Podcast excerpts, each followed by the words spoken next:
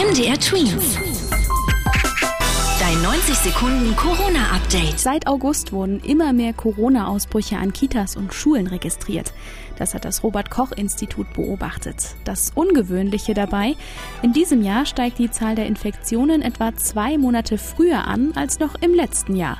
Die Expertinnen und Experten schätzen, dass die Beobachtungen auf die vielen Tests zurückgehen könnten, die in den Schulen und Kitas täglich gemacht werden.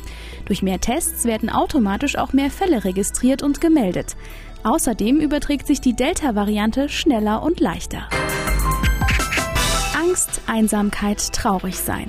Weltweit haben die Lockdowns in der Pandemie viele Kinder psychisch krank gemacht.